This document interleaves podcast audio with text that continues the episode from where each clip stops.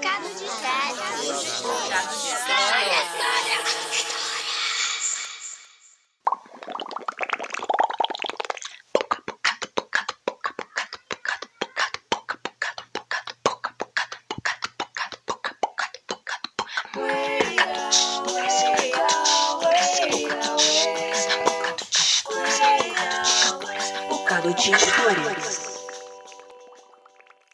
Olá, somos narradoras que contam todos os tipos de histórias. Esta é uma edição especial com narrações de estudantes da Turma Brasil 2020 da Escola de Narradores, curso para formação de contadores de histórias.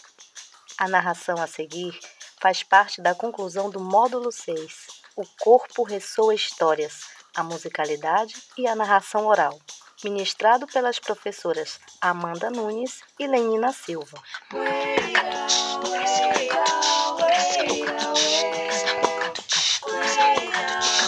Bocado de histórias. Era Chapeuzinho Amarelo, amarelada de medo.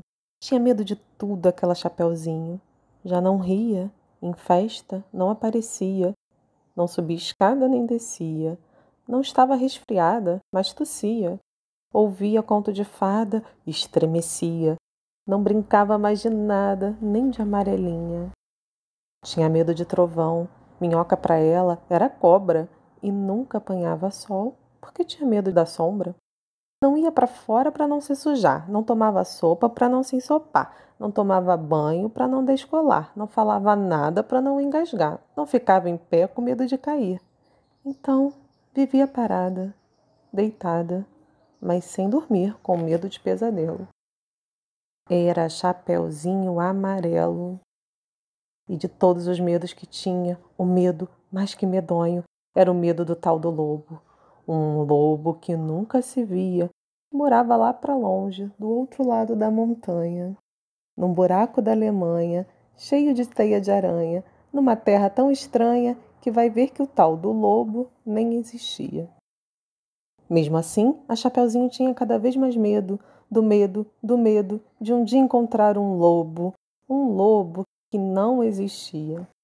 Chapeuzinho amarelo, de tanto pensar no lobo, de tanto sonhar com o lobo, de tanto esperar o lobo, um dia topou com ele, que era assim: carão de lobo, olhão de lobo, jeitão de lobo e principalmente um bocão tão grande que era capaz de comer duas avós, um caçador, rei, princesa, sete panelas de arroz e um chapéu de sobremesa. Mas o engraçado é que, assim que encontrou o lobo, a Chapeuzinho Amarelo foi perdendo aquele medo. O medo do medo do medo de o de encontrar um lobo. Foi passando aquele medo do medo que tinha do lobo. Foi ficando só com um pouco de medo daquele lobo. Depois, acabou o medo e ela ficou só com o lobo.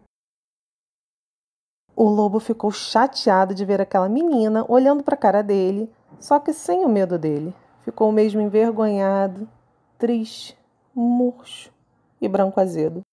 Porque um lobo, tirado o medo, é um arremedo de lobo. É feito um lobo sem pelo, um lobo pelado. O lobo ficou chateado. E ele gritou: Sou um lobo! Mas a Chapeuzinho? Nada.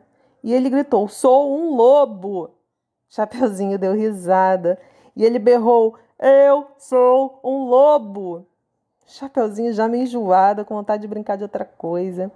Ele então gritou bem forte aquele seu nome de lobo umas 25 vezes, que era para o medo ir voltando e a menininha saber com quem estava falando. Lobo, lobo, lobo, lobo, lobo, lobo, lobo, lobo, lobo, lobo, lobo, lobo, lobo, lobo. Aí Chapeuzinho encheu e disse: Para, agora, já, do jeito que você tá. E o lobo, parado assim, do jeito que o lobo estava, já não era mais um lobo.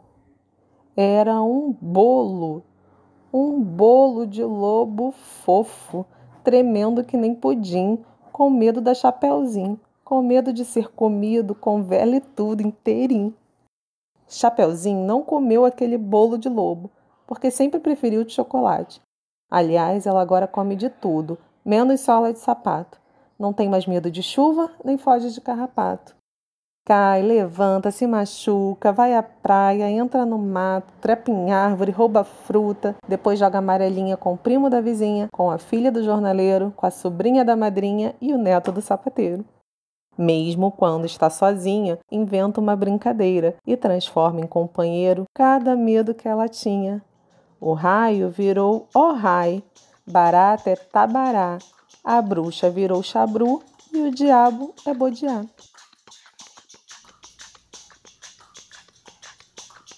Acabamos de ouvir Paloma Navarro do Rio de Janeiro narrando Chapeuzinho Amarelo. Autor Chico Buarque. Ilustrador Ziraldo. Editora José Olímpio. Siga no Instagram paloma.lobato.39 e aproveite para seguir também o arroba Bocado de Histórias e arroba Escola de Narradores Online. Eu sou Amanda Nunes e este é o Bocado de Histórias. E até semana que vem, porque semana que vem tem mais.